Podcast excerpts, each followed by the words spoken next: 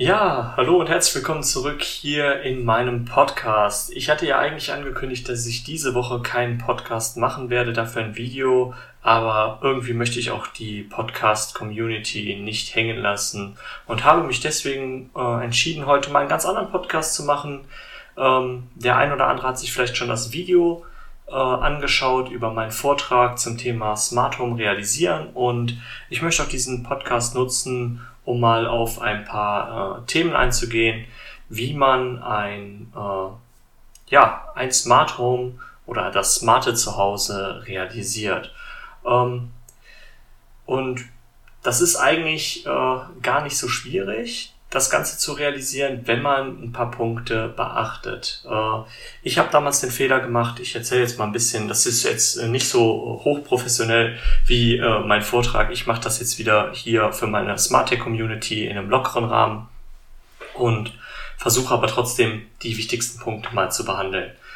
Ähm, ja, fangen wir mal damit an. Ich klicke ein bisschen, wenn ihr das Klicken hört, durch meine Folien durch und äh, fange auch direkt mit dem ersten Punkt an. Ich habe das Ganze in drei wichtige Teilbereiche unterteilt. Einmal in den äh, SH-Bereich, einmal in die Wohnsituation und einmal in die Kosten. Was ist der SH-Bereich? SH-Bereich steht für den Smart Home-Bereich. Also es gibt ja verschiedene Bereiche. Man muss ja überlegen, wie sind die meisten von euch vielleicht auf das Thema Smart Home und IoT gekommen? Der eine hat sich vielleicht überlegt, ach ja, so ein bisschen Ambientebeleuchtung mit dem Handy, das wäre genau das Richtige für mich. Der andere sagt, hm, wird immer alles teurer, ich möchte ein bisschen die Heizkosten sparen. Ich bezahle ja jetzt nicht den anderen Mietern meine äh, die die Heizkosten mit und äh, beheize die mit und deswegen will ich, wenn ich nicht zu Hause bin, die Heizung runterregeln. Und das ist ja vor allem, also moderne Heizungen können das natürlich auch, aber es ist vor allem für äh, Mieter in Mehrfamilienhäusern unmöglich, äh, das ohne ein Smart Home System zu machen. Oder man kann natürlich auch diese nicht ganz so smarten, aber die sind auch schon intelligent, also diese intelligenten Köpfe von der Firma, boah, wie heißen die jetzt noch? Ich weiß es gerade gar nicht. Aber es gibt die auch in, in manuell, sag ich mal. Aber es ist natürlich schöner, wenn das Ganze ähm, komfortabel über den Computer gesteuert wird und ähm, man das vielleicht sogar mit einem IO-Broker verknüpft. Das sind so die klassischen Anfangsbereiche und das ist das, wo ich die Smart Home Bereiche einteile. Da gibt es noch ein paar andere, da kommen wir gleich zu. Wohnsituation ist ein nächster großer Punkt, den man beachten muss. Wo wohnen wir? Wohnen wir in einem Haus, in einer Wohnung, Eigentum, Neubau? Das sind alles Punkte, Altbau, das muss man beachten. Warum? Weil man dann verschiedene Sachen äh, hat oder nicht hat. Ich zum Beispiel äh, habe zwar äh, ein Eigentum gekauft äh, und ein Haus, habe aber das Problem, das Haus ist relativ alt. Ich habe nicht unbedingt an, jeder, an jedem Lichtschalter Nullleiter. Und so Sachen müssen natürlich auch beachtet werden. Und der nächste Punkt ist ganz klar die Kosten. Die Kosten muss man natürlich auch immer im Blick halten, äh, aber dazu brauche ich nichts zu sagen. Äh, was ich mit Kosten meine, weiß jeder. Und dann gehen wir auch direkt zum ersten Punkt über. Und der erste Punkt ist äh, die, die Smart Home Bereiche. Wie habe ich das Ganze unterteilt? Ich habe das Ganze unterteilt in Sicherheit, sprich Sicherheitskomponenten in Beleuchtung, Heizen und andere. Ähm, ja, jetzt sagt der eine oder andere, ja, da gibt es auch bestimmt Sachen, die das Ganze überschneiden. Da kommen wir nachher zu. Es ist nicht immer unbedingt definiert, in welchen Bereich ein, eine Komponente fällt, weil man sie je nach Programmierung doch unterschiedlich nutzen kann. Genau, fangen wir auch mit dem ersten an. Sicherheitsbereiche. Da gibt es verschiedene Arten und Weisen. Äh, wir haben auf der einen Seite haben wir den Einbruchschutz, das ist das, was die meisten mit der Sicherheit äh, verbinden. Äh, man möchte gucken, vielleicht eine Kamera, vielleicht ein, äh, ein Bewegungsmelder oder sowas, um den, das Haus zu schützen. Äh, es gibt aber noch zwei weitere Sicherheitsbereiche, die man nicht äh, unterschätzen sollte. Und das ist Brandschutz und Wasserschutz. Äh, beides kann sehr unangenehm und sehr, sehr teuer werden. Und äh, Brandschutz ist ja bei uns in Deutschland sowieso so vorgesehen, dass wir einen, ähm, dass wir Rauchmelder haben müssen. Warum, wenn wir sowieso Geld ausgeben müssen für Rauchmelder, dann nicht auch direkt smarte Rauchmelder zu benutzen? Und damit kommen wir auch zum nächsten Punkt, nämlich dem Wasserschutz. Äh, da brauche ich nicht viel zu sagen. Jeder, der mal einen Wasserschaden im Haus hatte, äh, sei es ein Boiler, der geplatzt ist oder ähnliches. Also ich kann aus Erfahrung reden, ich habe eigentlich einen Brand, Gott sei Dank, toi toi toi hatte ich noch nicht, aber einen Wasserschaden hatte ich auch schon. Äh, da ist man doch froh, wenn das Wasser nur Teilbereiche überflutet und man vorher gewarnt wird. Ja, und damit kommen wir auch auf die Komponenten, Sicherheitsbestandteile wie Bewegungsmelder, Kameras, Türkontakte. Und jetzt haben wir auch schon den ersten, die ersten beiden Komponenten, die sowohl als auch benutzt werden können. Türkontakte auf der einen oder Tür- und Fensterkontakte auf der einen Seite zum Einbruchschutz, aber auf der anderen Seite auch um die Heizung runter zu regeln, wenn man Fenster öffnet oder schließt. So spart man sich äh, wieder Energiekosten und äh, man sieht, der Bewegungsmelder fällt nicht nur in die Kategorie Überwachung und Sicherheit, sondern kann auch Licht an- und ausschalten. Dadurch, dass wir ja immer gucken, dass wir Komponenten miteinander verbinden und über äh, einem IO-Broker Plattformen übergreifend arbeiten, können ja Komponenten in den verschiedenen Bereichen auch für verschiedene Bereiche programmiert werden. Da sind wir ja nur an unsere Programmierkenntnisse gebunden, nicht aber äh, wie andere Hersteller, die vielleicht sagen, das ist dafür nicht vorgesehen. Äh, der, der Lichthersteller, der sagt, ja, aber das ist nicht für den Einbruchschutz. Und da sind wir halt einen Schritt weiter, weil wir denken ja smart. Wir denken nicht in diesem Kastensystem. Wir wollen das Beste von allem und nicht äh, irgendeine Marke unterstützen. Und ja, dann kommen wir zu den nächsten Punkten. Alarmgeber brauche ich nicht weiter groß darauf einzugehen. Kennt jeder das, das rote Licht an der Außenwand oder die Sirene. Das eine ist ein optischer, das andere ist ein akustischer Warn, äh, Alarmgeber. Ja, äh, dann haben wir noch die Erschütterungssensoren. Erschütterungssensoren äh, gibt es fertig oder kann man sich auch ganz einfach selber zusammenbauen. Äh, das sind so kleine, das sind meistens so, so, so Kügelchen drin, die an eine Seite irgendwo drankommen, wenn die eine Erschütterung spüren oder ein kleines, oh, Entschuldigung, da bin ich an mein Mikro gekommen. Ich, ihr müsstet eigentlich ein Video dazu sehen. Ich bin, ihr wisst, wie ich bin, wenn ich was erzähle. Ich bin wieder wild im Gestikulieren. Ähm, ja, Wassermelder sind in den verschiedenen, also ich habe zum Beispiel einen von Hometic, der ist äh, bei mir am Keller, da habe ich so ein bisschen Wasserprobleme manchmal, da steht der, der meldet dann, wenn sich da Wasser bildet. Ähm, der ist relativ zuverlässig, war ja auch wie für Hometic üblich relativ teuer. Die gibt's aber auch von anderen Firmen, also da muss man gucken, was es so preis-leistungsmäßig äh, am besten gibt. Ich finde, so ein Wassermelder im Keller kann man auch durchaus äh, mit einem Do-it-yourself-Produkt äh, selber bauen, weil dann nimmt man einfach eine, eine Dose mit einem äh, mit einer Niederspannung dran und die wasserdicht ist und den Fühler legt man nach außen. Also da kann man auch sehr viel selber realisieren für kleines Geld. Rauchmelder, da hört der Spaß auf, da gibt es nicht so viele, ähm, da muss man schauen, welche Rauchmelder sind auch zugelassen. Also bei Rauchmeldern würde ich auch nicht, äh, gut, das kann man bestimmt auch selber bauen, weil letztendlich ist ein Rauchmelder nichts anderes als eine Lichtschranke, die unterbrochen wird und dann anfängt zu piepen, vielleicht noch ein bisschen Licht hat. Aber da hört bei mir der Bastelfaktor auf, da würde ich kein Risiko eingehen. Da gibt es genug Hersteller, die das professionell abdecken und auch vor allem gesetzesmäßig abdecken. Da sind wir in einem Bereich, da müssen wir schauen. Ja, damit sind wir eigentlich so gut wie äh, durch mit dem Thema. Wir haben noch die Informationsübertragung. Äh, optischer Alarm hatte ich eben schon gesagt, akustischer Alarm. Und was ich ganz wichtig finde, Benachrichtigungen über Smartphone oder Tablets in Kombination mit Benachrichtigungen vielleicht via Smart Speaker wie einem Amazon Alexa, Google Home oder ähnliches.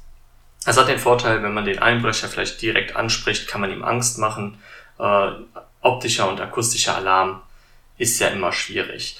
Äh, es gibt ein Problem, äh, wer von der Versicherung aus äh, Alarmanlagen benötigt, wegen hohen Wertanlagen im Haus, äh, der sollte sich immer eine zusätzliche Alibi-Alarmanlage nach Versicherungsvorgaben äh, kaufen, weil die Alarmanlage ist vielleicht sogar besser, die du selber dir aufbaust, aber ob sie dann zugelassen ist, ist immer die Frage für mich persönlich, ich habe nicht, ich bin nicht so wohlhabend, dass ich sage, ich habe irgendwas im Haus, was äh, die Versicherung abgesichert haben möchte. Ich möchte aber auch nicht, dass irgendeiner bei mir im Haus rum. Ich möchte den Einbrecher so schnell wie möglich loswerden und wissen, wenn jemand da ist und nicht den Versicherungsnormen entsprechen. Ja, kommen wir zum zweiten Teil der Beleuchtung. Äh, das Ganze habe ich grob unterteilt in Aktoren, Lampen und Szenen, äh, wo ich wahrscheinlich bei der Community hier nicht mehr wirklich groß auf das Thema Szenen eingehen muss. Das Verknüpfen von Ambientebeleuchtung fürs Ein- und Ausschalten, das sollte bekannt sein. Da habe ich auch schon diverse äh, Videos zu gemacht. Und ähm, Szenen sind einfach eine Programmierungssache, verknüpfen miteinander der verschiedenen Hersteller. Ist eine feine Sache. Bei Lampen da haben wir letztendlich eine, eine smarte Glühbirne, eine Dekolampe, äh, ein LED-Stripe, äh, zum Beispiel von IKEA Drahtfree, Philips Hue, äh, Osram Lightify. Dagegen stehen die Aktoren. Aktoren sind immer die Bauteile, die ich fest in die äh, in eine Verteildose oder in die Wand verbaue, hinter den Lichtschalter, die den Lichtschalter in irgendeiner Weise manipulieren, in Anführungszeichen. Das hat den Vorteil, ähm, wenn das möglich ist, habe ich immer eine Kostenersparnis, weil diese Lampen sind meistens teuer und also ich kenne die wenigsten, die wirklich nur eine Lampe benutzen. Die meisten Leute haben einen Strahler oder einen Spot oder irgendwas oder mehrere Spots. Und wenn ich jede Glühbirne austauschen muss gegen eine smarte, dann wird das teuer. Das hat noch einen zweiten Nachteil. Die Lampen sind äh, immer von dem Ganzen äh, so, dass sie einen Dauerstrom brauchen. Also die Phase darf nicht unterbrochen sein. Das heißt, äh, ich mache alles schön mit meinem äh, Handy an und aus. Sobald der Kumpel kommt, der es gut meint und den Lichtschalter ausmacht, mache ich mit dem Handy nichts mehr an. Und da kann man natürlich gegenwirken, indem man äh, einen Schalter blind legt und auf Dauerphase stellt. Ich finde es immer schicker, einen Aktor, es kostengünstiger und schicker, einen Aktor zu verwenden und damit das Ganze zu machen. Glühbirnen haben natürlich einen Vorteil meistens, die können vielleicht sogar Farbspektrum ändern oder ähm, irgendwelche Besonderheiten äh, dimmbar, obwohl da gibt's auch Möglichkeiten, das zu machen. Äh, und die haben einen großen Vorteil, die Lampen natürlich, die kann jeder wechseln. Wohingegen so ein Aktor eigentlich nur von einer Elektrofachkraft eingebaut werden muss. Und das ist wichtig, 230 Volt sind immer gefährlich und deswegen, ja. Gut, ähm, ich denke, ich fliege hier ein bisschen drüber, weil normalerweise, also wenn euch das wirklich interessiert, das Thema, dann rate ich euch dazu, schaut euch meinen professionelleren Kanal an. Ähm, der ist ein bisschen spießiger in Anführungszeichen. Da gehe ich äh, auf die Konzepte ein. Da habe ich ist mein erstes Video ein Vortrag über das Thema. Hier reiße ich das Ganze nur an. Ich gehe davon aus, ihr habt ein solides Grundwissen in dem Bereich. Wenn ihr wirklich das Ganze Schritt für Schritt erklärt haben wollt mit den Folien dabei, ähm, dann schaut euch das Video auf meinem Kanal Niche Cons äh, Consolidated an. Ähm, den habe ich in den letzten Videos verlinkt. Ich kann euch den aber auch nochmal in die äh, Infobox reinpacken. Genau, ähm, Aktoren, da habe ich schon einiges zu gesagt. Äh, Gibt es natürlich auch zwei, drei Nachteile. Es muss ein Nullleiter vorhanden sein. Habt ihr ältere Häuser und Einzellichtschalter, ist das meistens nicht der Fall. Oft sind ja Lichtschalter mit Steckdosen in Kombination, dann habt ihr den Vorteil, dass es so ist. Dann habt ihr das, was ihr braucht. Und äh, sollte das nicht der Fall sein, dann ist es nicht so einfach umzusetzen und dann sollte man sich wieder überlegen, ob man nicht auf eine Glühbirne oder irgendwas anderes umsteigen kann. Da gibt's natürlich auch andere Möglichkeiten. Ich habe schon mal Lampen umgebaut, wo ich ein Sonoff Basic in die Lampe selber reingebaut habe. Ja, Kommen wir zum letzten Hauptpunkt. Der vierte Punkt ist ja andere. Das ist Heizen. Und bei Heizen sind wir in dem Thema äh, Heizkörper oder Fußbodenheizung. Und ähm, die Firma Homatic äh, EQ3 hat da sehr, sehr schöne Produkte für. Ähm, ich will jetzt keine Werbung machen. Ich bin, ihr wisst, wer meine Sachen verfolgt, bin ich eigentlich kein Homatic-Freund. Ähm, aber äh, die funktionieren doch relativ zuverlässig und ja, sind eigentlich ganz in Ordnung. Äh, es gibt ja auch Alternativen zu. Man muss natürlich immer gucken, dass man die Alternativen in unserem Fall auch in den IO-Broker eingebunden bekommt. Äh, was ich bei den Homatic-Sachen noch ganz nett finde, ist, dass die auch direkt verknüpft werden können. Dass man Wandthermostate mit äh, zum Beispiel Raumthermostat und äh, Thermostat am Heizkörper miteinander direkt verknüpfen kann und zusätzlich auch noch übers Gateway. Naja, dann kommen wieder die Fensterkontakte dazu. Ähm, die müssen nicht unbedingt von der gleichen Firma sein. Also ich habe bei mir im Haus auch einige Aquara, Xiaomi äh, Kontakte an den Fenstern. Über den IO Broker lassen die sich wunderbar auch so konfigurieren. Ich muss aber dazu sagen, ich habe mittlerweile auch keine intelligenten äh, Heizkörper mehr, weil ich die ganze Heizung runterfahre, wenn wir nicht da sind. Ja, äh, was habe ich jetzt noch nicht von dem Ganzen? Genau, es gibt noch Sensoren und Wetterstationen. Äh, Wetterstationen sind relativ teuer. Ähm, Finde ich jetzt nicht so zwingend erforderlich, vor allem weil man die sich relativ einfach selber bauen kann mit, mit kleinem Geld und äh, eine Do-it-yourself-Lösung im Internet findet man dazu gut. Und deswegen keine Ahnung, ob man das jetzt wirklich da drei bis 500 Euro für ausgeben muss. Das ist, muss dann immer jemand selber entscheiden. Äh, ich habe die wichtigsten Sensoren. Ich habe in jedem äh, meiner Hühnerstelle habe ich ein, äh, ein Barometer, äh, Temperatur, äh, Feuchtigkeit. Das ist wichtig wegen, wegen Milben und so, so Kram. Äh, deswegen, und da, da hat mich das Ganze kaum Geld gekostet, weil ich das einfach mit in einem ESP äh, realisiert habe. Also das muss nicht unbedingt sein. Man kann sich die Sensoren und Daten auch einfach vom äh, in eine kleine äh, wasserdichte Verteilkiste in einen Sensor packen. Also da gibt es hier verschiedene Möglichkeiten. Äh, Sensoren, klar, Thermo, äh, Raumtemperaturfühler oder Feuchtigkeitsmesser, das ist meistens ein Gerät und äh, verschiedene andere Sensoren. Vielleicht äh, Fotozellen, äh, also äh, Helligkeitssensoren, die gucken. Dafür kann man dann auch wieder die Bewegungsmelder missbrauchen. Die gucken, äh, ist es dunkel, dann äh, ist es kälter, dann geht die Heizung. Ich habe da keine Ahnung. Da gibt es so viele Sachen, die man umsetzen kann. Äh, da ist wirklich die Fantasie das größte Problem. Ja, der letzte Punkt ist andere und IoT. Ähm, IoT ist ja ein sehr weitläufiges Feld. Ähm, was ist IoT? Äh, das Internet of Things ist, äh, ja, vernetzte Geräte und da fällt alles drunter, was in irgendeiner Weise sich einbinden lässt, äh, was smart ist, vom Saugroboter über den Smart Speaker, Status-Displays habe ich jetzt bei anderen Komponenten, Taster, Sensoren, also allgemeine Sensoren.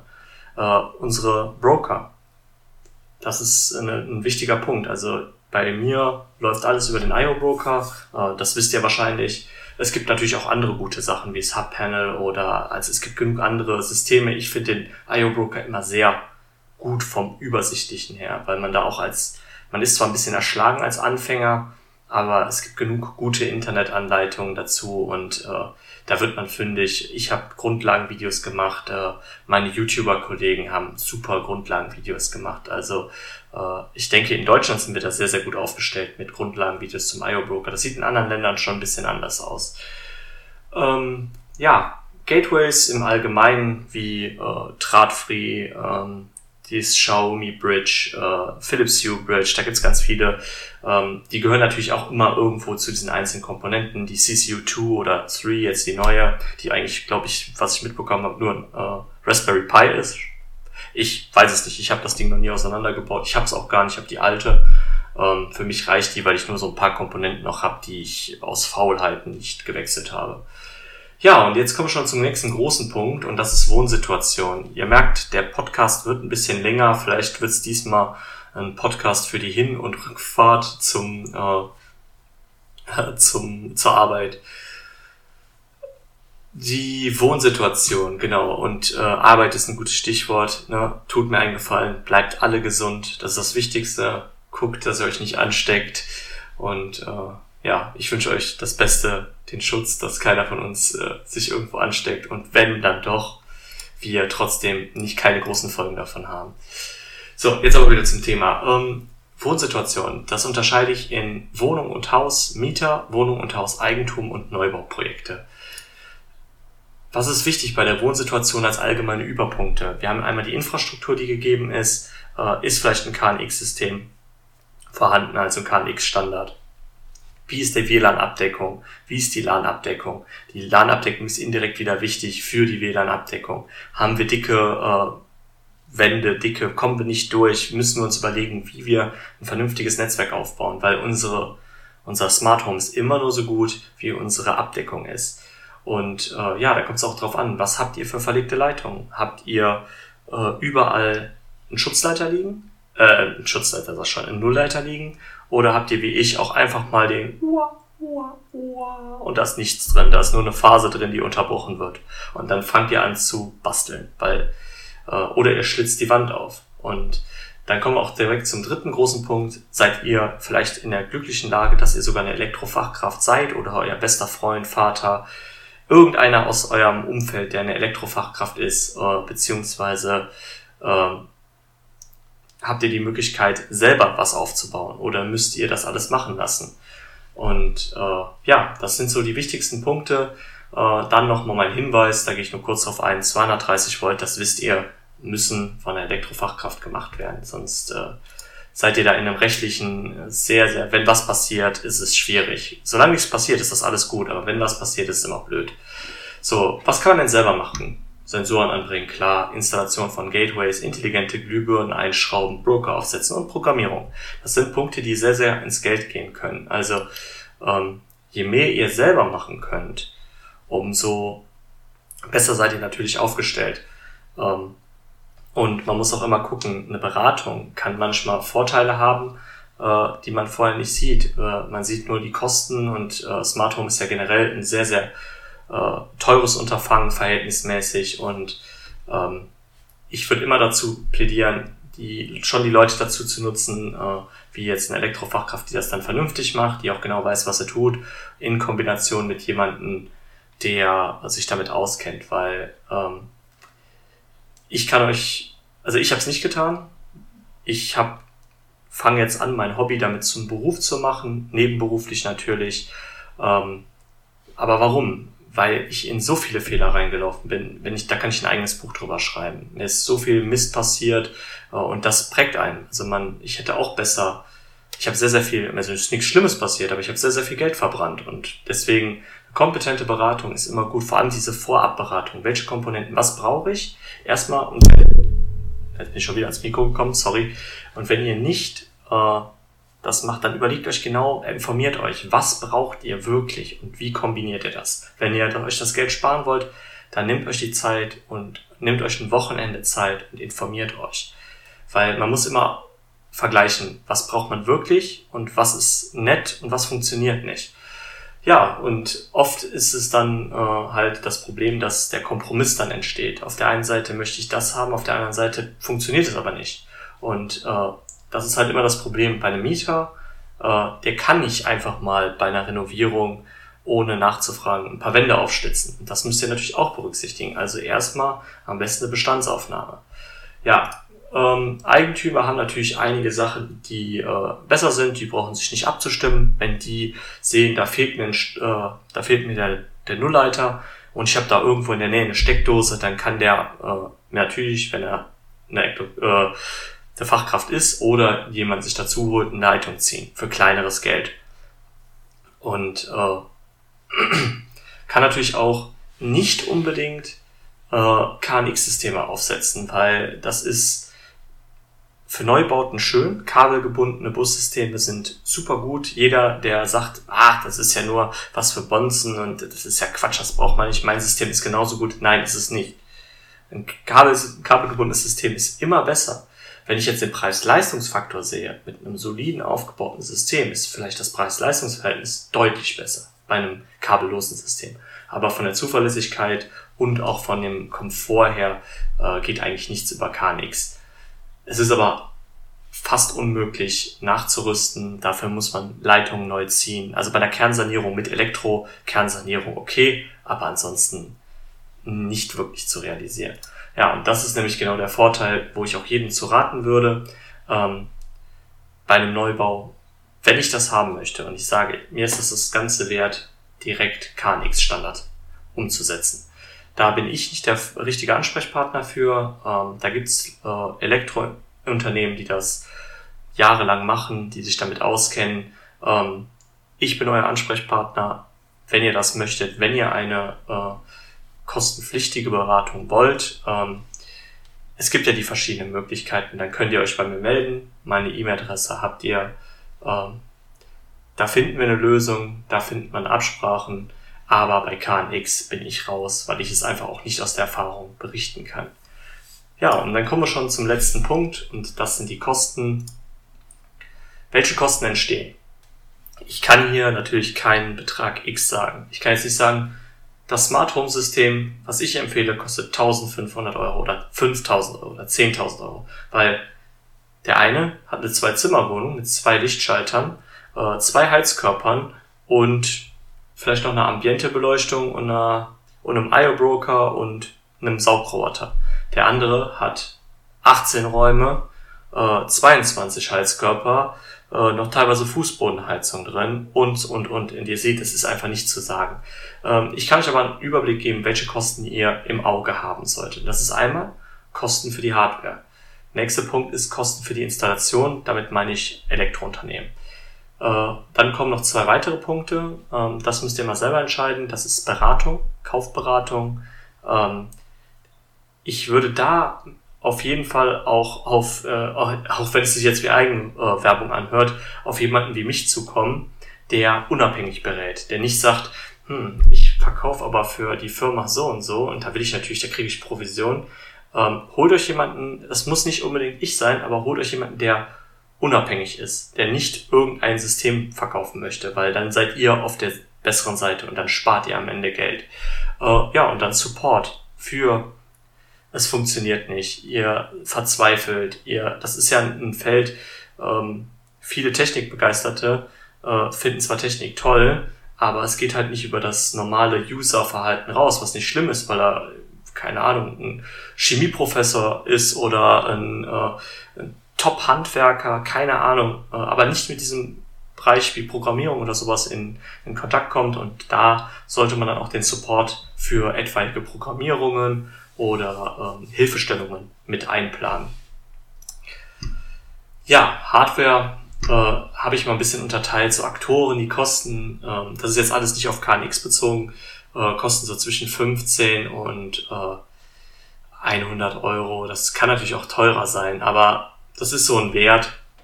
Sensoren würde ich genauso einordnen, zwischen 15 und 100 Euro. Und so ein Gateway, so ein Broker, ähm, den würde ich im günstigsten Fall, wenn man alles selber macht, mit 100 Euro titulieren. Eher aber äh, zwischen, also wenn man es mit dem Raspberry Pi umsetzt, so 150 bis 200 Euro plus, äh, wenn man nach oben geht, gibt's halt keine Grenze. Wenn ich dann äh, ein i7 mir hinsetze und äh, 32 GB Arbeitsspeicher ist unrealistisch, aber äh, da kann man halt alles machen. Also mein äh, aktueller Server hat so um die 300 gekostet, äh, mein Broker, der hat äh, ein bisschen mehr Leistung, den habe ich aber auch gebraucht gekauft. Ja, kommen wir zum Punkt Kosten sparen. Ich glaube, das interessiert euch am meisten. Äh, wodurch kann man Kosten sparen? Durch den Einsatz von einem Broker-Server. Hm, okay, das kostet doch mehr. Äh, ihr wisst natürlich warum ihr könnt äh, die besten und günstigsten Komponenten miteinander verknüpfen. Äh, und manchmal sind günstige Produkte, vor allem beim Smart Home, weil sich alles sehr stark ähnelt. Äh, und letztendlich haben wir fast in jedem Produkt ein 82, 66 als Chip drin. Dann ändert sich nicht viel. Und wenn ich da ein, ein Obst drauf male, ist es teurer, als wenn ich es äh, ne, aus China Ihr wisst, was ich meine. Deswegen ein Broker ist eigentlich Pflicht, um ein vernünftiges System aufzusetzen. Dadurch kann man Kosten sparen, weil man nicht auf die teuren Komponenten eines Herstellers ist. Man kann einfach sagen, okay, das eine, das ist mir das ganze Geld wert, aber die anderen Komponenten kaufe ich von diesem Hersteller nicht. Und äh, ja, nächster Punkt ist Open Source statt teure Lizenzprodukte. Ähm, viele Anbieter lassen sich ihre Cloud bezahlen. Es gibt natürlich dann die schönsten Möglichkeiten. Auch der IO Broker ist nicht unbedingt kostenlos. Also er ist schon kostenlos, aber man kann auch diese Pro-Version holen. Die ist aber nicht Pflicht. Also die muss man nicht kaufen. Und wenn ich von außerhalb was bedienen möchte, dann kann ich das auch wunderbar über einen Telegram-Bot machen, der mich nichts kostet. Also immer gucken, Open Source statt teure Lizenzprodukte. Und dann Beratung. Jetzt sind wir wieder beim Punkt, okay, da denkt jetzt jeder, boah, aber Beratung ist doch richtig teuer ich kann aus meinem, also das Haus ist bei uns ein bisschen größer und alt und ich habe, glaube ich, mit meinem ersten Bestellung bei Homatic habe ich 3000, 3500 Euro bezahlt. Bestimmt. Wenn nicht sogar mehr. Und davon ist die mehr als die Hälfte. Wer meine Videos kennt, weiß, wie wenig Homatic ich noch im, in Benutzung habe. Äh, habe ich alles bei eBay wieder verkaufen müssen. Und jeder weiß, der was verkauft, der macht Verluste. Das ist wie mit dem Auto. Kaufst dir heute ein Auto und wenn du es vom, vom Hof fährst, ist es nicht mehr das wert, was es war. Und deswegen, wenn man vorher sich, und wenn es nur eine Stunde ist, Stunde beraten lässt, und wenn die Beratungsgebühr hoch ist, ein Komp eine Komponente in der Hometic oder im, im Smart Home Bereich kann sehr, sehr teuer sein. Und es gibt sehr gute, günstige Produkte.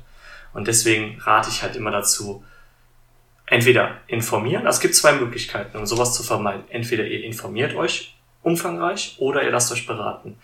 Aber bitte nicht einfach irgendwas kaufen und vor allem nicht von jemandem beraten lassen, der in irgendeiner Weise von irgendeinem Hersteller geprägt ist. T-Mobile hat doch auch mal diese, diese Sachen, die würden kein anderes System als ihr eigenes verkaufen. Deswegen bitte, wenn Beratung, dann eine allgemeine, die komplett unabhängig ist, die nicht käuflich ist, in Anführungszeichen. Ja, und dann ist das altbekannte Sprichwort Zeit gleich Geld. Bei Support ist das das gleiche. Eine Stunde Support bezahlen für ein Problem lösen oder sich ein Wochenende die Zeit um die Ohren schlagen. Das muss man immer unterscheiden. Viele Leute haben auch die Lust darauf. Äh, für die ist das genau das Richtige. Man lernt auch durch das Ganze. Ich habe dadurch unglaublich viel gelernt. Jeder Rückschlag. Ich liebe Rückschläge bei mir. Ich habe so viele Videos gemacht, wo ich einfach in tausende Fehler rein. Ich habe viele Fehler, habe ich einfach mit reingebunden, um die euch zu zeigen. Weil durch Fehler lernt man. Aber viele Leute haben nicht die nötige Zeit. Äh, die sagen sich, hey, in der Zeit kann ich mit meiner Familie was machen. Ich verdiene genug Geld mir ist das egal, ob ich dann mal ein paar Euro für, für eine Beratung oder einen Support hinlege. Dadurch spare ich mir meine Zeit und in meiner Zeit kann ich, ich habe einen besseren Job, ich kann äh, damit viel mehr Geld verdienen, als wenn ich jetzt äh, das mache. Oder mir ist die Zeit das Geld einfach nicht wert. Ich bin mittlerweile auch jemand, der sagt, äh, früher habe ich auch alles selber gemacht, heute bin ich auch nicht mehr bereit, alles selber zu machen und lasse mich äh, unterstützen. Jetzt nicht im Smart Home Bereich, aber in anderen Bereichen. Ja, Fazit, zu dem Ganzen. Jetzt habe ich meine Präsentation runtergerotzt in einer halben Stunde. Äh, wie gesagt, wenn ihr das Ganze in professionell und in schön hören wollt und ohne Witz, ich finde das äh, immer sehr unterschiedlich, diese beiden Bereiche, dann äh, könnt ihr euch natürlich das Video dazu noch angucken. Fazit von mir ist, Smart Home lässt sich meist günstiger realisieren als gedacht. Nicht am falschen Ende sparen, damit meine ich das mit Support und Beratung. Ähm, und einen Profi mit ins Boot nehmen. Und damit meine ich nicht nur Beratung, sondern auch ganz klar den Profi aus dem Handwerk. Ähm, es ist einfach wichtig. Die können auch beraten. Die können auch beraten, äh, wenn es um einen fehlenden Nullleiter geht. So teuer ist eine Handwerkerstunde auch nicht. Also so ein Schlitz, den ziehe ich. Man kann ja auch den Schlitz vielleicht sogar noch selber machen und lässt sich nur das Kabel da reinlegen. Oder man hat jemanden, also es, es kann man sich ich würde immer einen Profi mit ins Boot nehmen. Der Profi muss nicht unbedingt derjenige sein, den man bezahlen muss. Das kann auch jemand sein, den man mit einer Kiste Bier bezahlt, nämlich weil es der beste Kumpel ist. Und ja, damit komme ich auch zum Ende dieses Podcasts. Ich habe mich doch dafür entschieden. Ich mache das unheimlich gerne mit dem Podcast und ich freue mich, dass in der letzten Zeit dann doch die, äh, vor allem bei Spotify, die Abonnenten höher werden. Und ja, wir sehen uns wie immer am Sonntag nächste Woche. Ich mache einen Podcast. Wenn ich ein Video mache, mache ich auch einen Podcast. Macht's gut, bleibt gesund, ciao.